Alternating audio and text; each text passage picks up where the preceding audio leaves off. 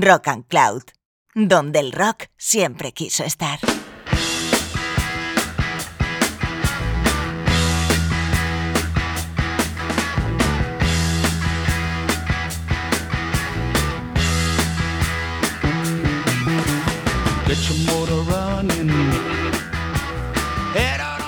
Hola, bienvenidos y bienvenidas a este segundo programa de Born to Be Wild de Rock and Cloud, el programa donde suena la mejor música hard rock de todos los tiempos. Soy Isa Monzó y en el programa de hoy vamos a intentar hacer un recorrido por los diferentes subgéneros que entran dentro de lo que consideramos como hard rock. Y digo intentar porque vamos a ver, o mejor dicho, escuchar, en muchos casos los límites entre subgéneros son difíciles de establecer, ya que un mismo grupo ha podido ir pasando por diferentes estilos a lo largo de su carrera. Y es que el rock duro, desde su aparición a mediados de los años 60 hasta la actualidad, ha ido evolucionando y se ha ido enriqueciendo con cantidad de influencias de estilos como el blues, el rock and roll clásico, la psicodelia, el garage rock e incluso estilos más tradicionales como la música country. Y la mezcla de todos estos estilos es lo que ha ido dando lugar a varios subgéneros de los que vamos a hablar hoy en este programa, así que prepárate porque empezamos.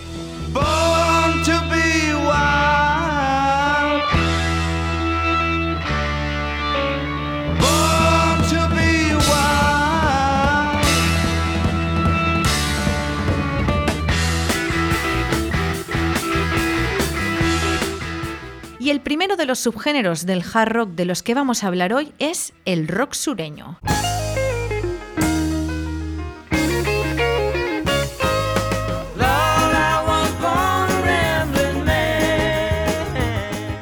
El Southern Rock, o rock sureño, nació en Estados Unidos en los años 70 y se podría definir como una mezcla entre el rock and roll, el country y el blues. Varios músicos del sur de Estados Unidos ya comenzaron a dar forma a este movimiento a principios de los 70 y entre ellos destacaron los Allman Brothers. Esto que escuchamos es uno de los temas de su álbum Brothers and Sisters y esta canción se titula Rumbling Men.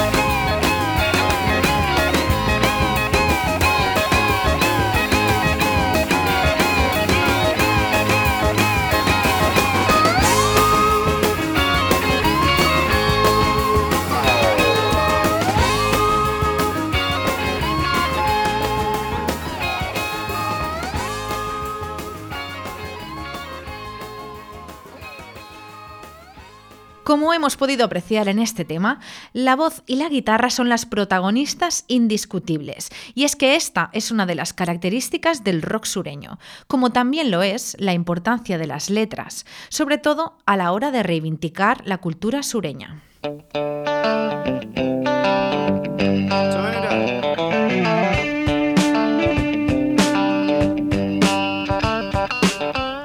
¿Y quién no conoce este clásico? Siguiendo con el rock sureño, Sweet Home Alabama fue el tema que dio a conocer internacionalmente a la banda Nylird Skynyrd, la banda que encabezó la que fue la segunda generación de rockeros sureños.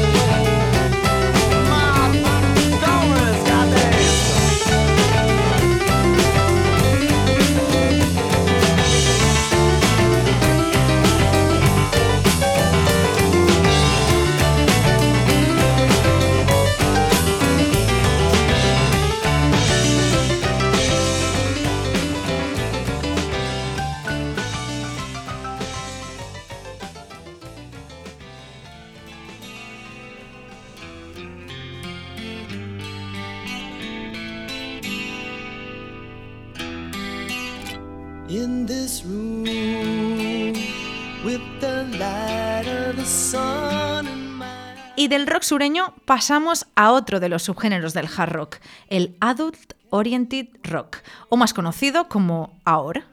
Este estilo es otra de las variantes del rock clásico, que nació a finales de la década de los 70 y fue abanderado por grupos como Survivor, Boston, Toto o Journey. Pero son muchísimos los grupos de hard rock que en algún momento de sus carreras han compuesto canciones ahora. Este estilo, que traducido al castellano sería rock orientado a adultos, tuvo sus inicios a mediados de los años 70, cuando empezaron a tener éxito emisoras de FM, principalmente en Estados Unidos, y fueron estas las principales difusoras de este estilo más comercial y mediático. Esta canción que escuchamos de fondo, publicada en el año 80, es un claro ejemplo de lo que hablamos cuando nos referimos al término ahora. Os dejo con Survivor. Nothing can shake me.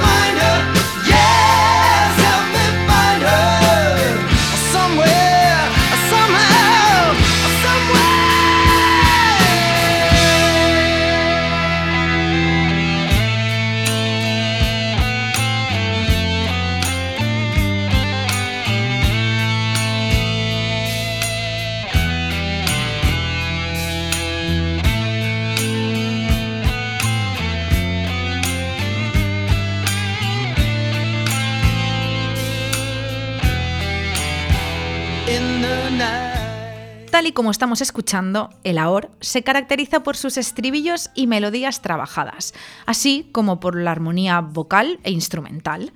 Es un estilo en que las guitarras suenan más suaves y los teclados están más presentes. Podríamos decir del AOR que es una ramificación del hard rock, pero con la comercialidad característica del pop y precisamente por eso ha sido uno de los estilos más criticados por algunos sectores más puretas del hard rock.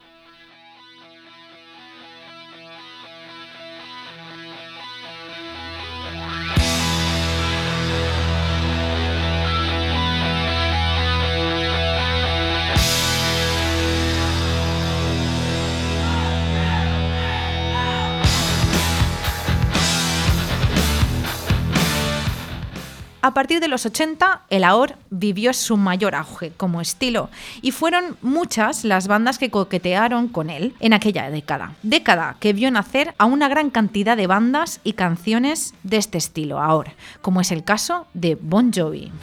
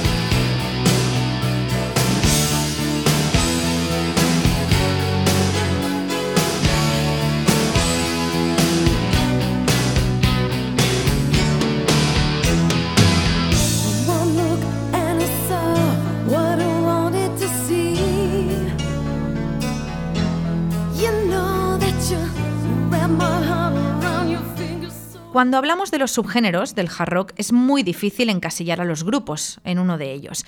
De hecho, la mayoría han ido fluctuando con el paso de los años y casi más bien podríamos hablar del estilo de canciones más en concreto. Y aún así, los límites a veces son bastante difusos y difíciles de determinar, como es el caso de esta banda que escuchamos ahora, Vixen, y este temazo del año 88, Crying.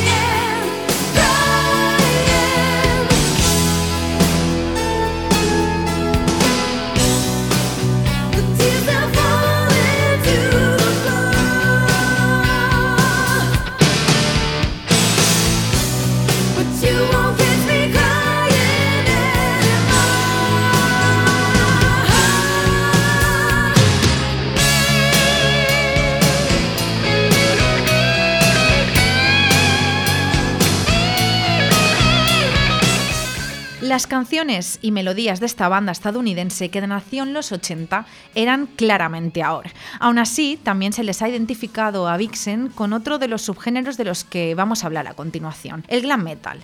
Y posteriormente, en los 90, incluso esta misma banda evolucionó hacia un sonido más grunge. Y uno de los motivos por los cuales creo que se identificó a la banda con el glam metal también fue, en parte, por su estética. Y es que este subgénero, la estética, era una parte importantísima en la ecuación. No en balde, el glam metal también se le conoce como hair metal, por los cardados espectaculares y casi imposibles de sus protagonistas. Cuando hablamos de glam metal, creo que a todas y a todos nos vienen a la mente las imágenes de grupos como Motley Crue, Def Leppard, Twisted Sister, Rat o Kiss, con sus cardados, su maquillaje, su cuero, su ropa ceñida, sus botas con plataforma y sus joyas y accesorios. Toda esta estética, influenciada por el glam rock de los 70, llamó muchísimo la atención de los medios de comunicación como la MTV, que nacía en aquellos años y que sirvió de altavoz a grupos como Cinderella. Y uno de sus vídeos más populares de la historia de la MTV es el que acompaña a este tema de Cinderella, Shake Me.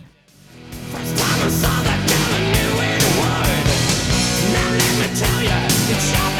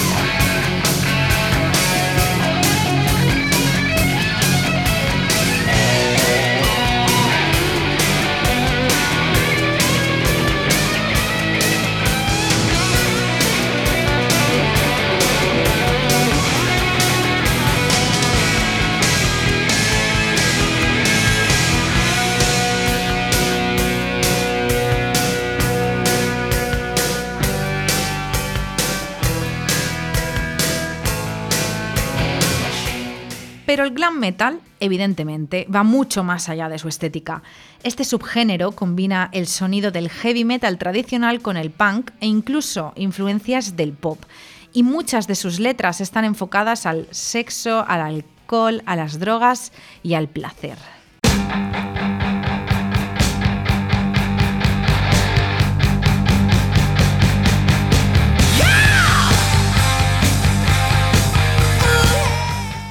Y si hay un grupo de glam metal que ha pasado la historia por sus excesos precisamente en sexo, drogas y placeres varios, es Motley Crue.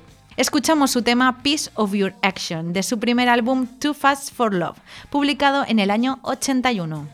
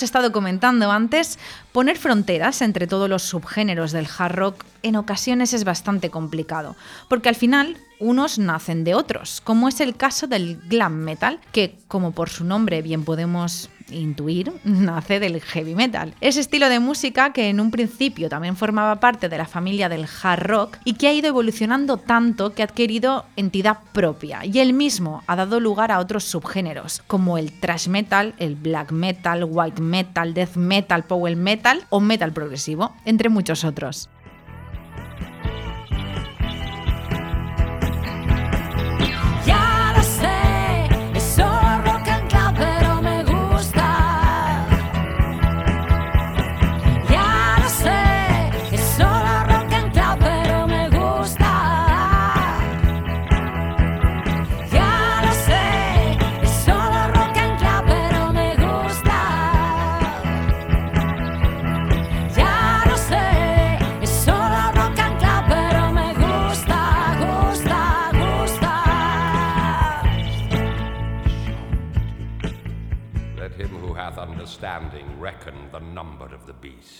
For it is a human number.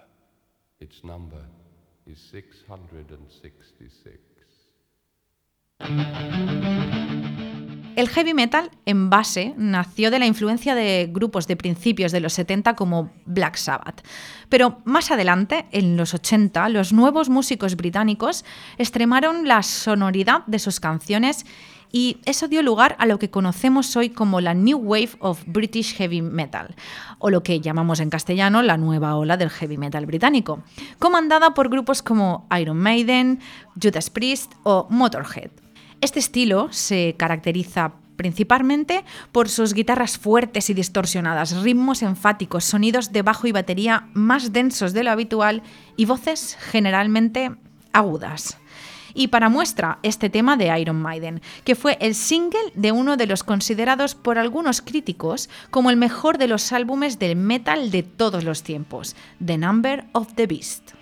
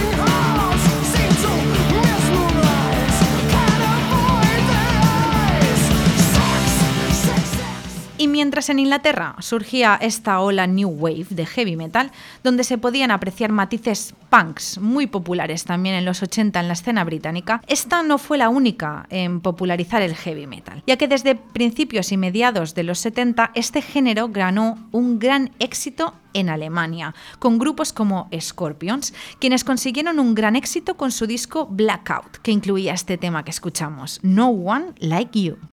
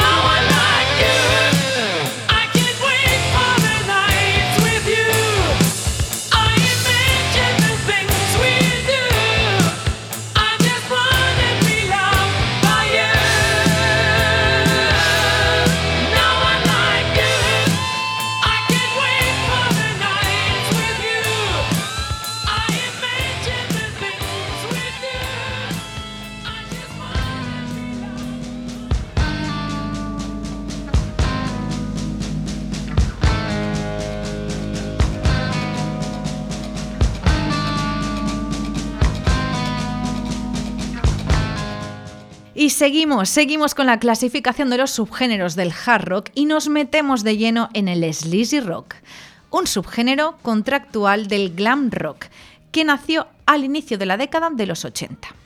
Este estilo se caracteriza por una imagen más sucia y callejera, sin ese exceso del maquillaje del que hemos hablado antes que caracterizaba tanto ¿no? a las bandas del glam. Otra diferencia con este estilo es que la música era un poco más agresiva y más elaborada. Los orígenes de este estilo del sleazy rock se pueden remontar hasta el año 76, cuando los americanos Aerosmith publicaron Rocks, un álbum cuyo sonido para esta época se logró con una mezcla de hard rock, heavy metal y blues, dando lugar a temas como este, Back in the Saddle.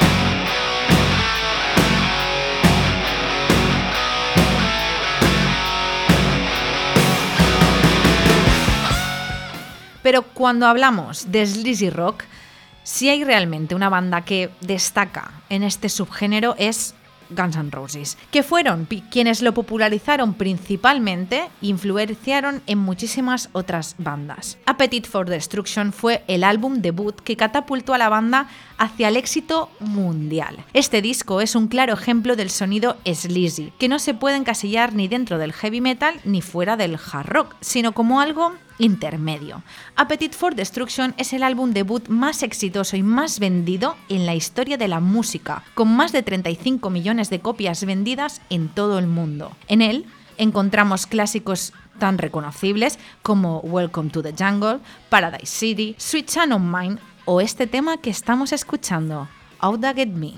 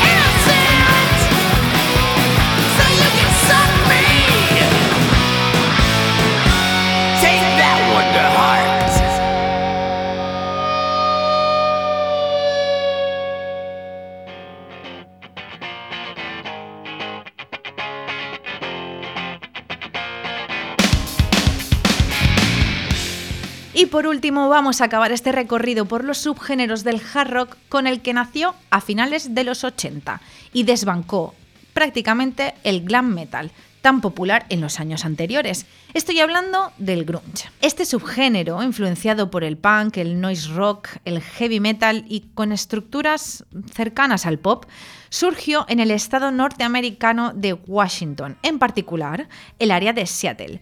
Por eso también se le conoce como el sonido Seattle. Sus mayores exponentes fueron Nirvana, Green River, Pearl Jam, Alice in Chains. El sonido grunge se caracteriza por unas guitarras fuertemente distorsionadas y enérgicas, melodías vocales, la mayoría de las veces bastante pegadizas y repetitivas del pop, así como baterías predominantes, mientras que sus letras se caracterizan por reflejar apatía y desencanto.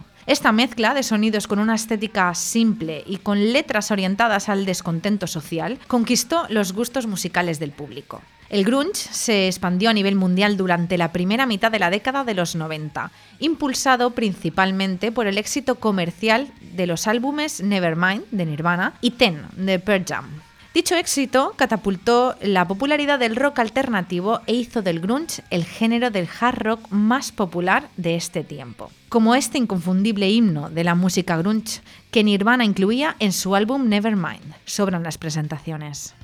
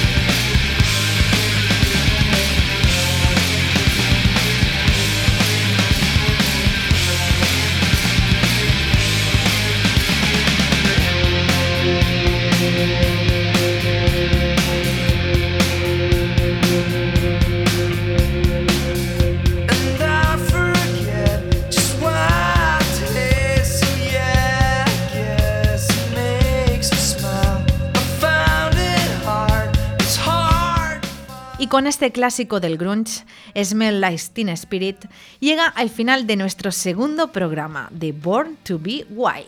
Como hemos ido comentando a lo largo de estos minutos que hemos pasado juntos, definir los límites de cada subgénero e identificar a un grupo con un único estilo dentro del hard rock es prácticamente imposible. Aún así, yo lo intentado. Las bandas han ido evolucionando y mezclando estilos a lo largo de los años, dando lugar a una cantidad de temas con características muy diferentes entre ellas, pero con un único denominador en común, el sonido del rock duro. En este programa hemos querido hacer una clasificación de todos esos sonidos a través de las canciones para conocer un poco mejor todo lo que engloba a este diverso mundo del hard rock. Y esperamos que os haya gustado. Así que sin más, me despido hasta el próximo programa. Un abrazo fuerte de quien les habla, Isa Monzó. Saludos y mucho rock.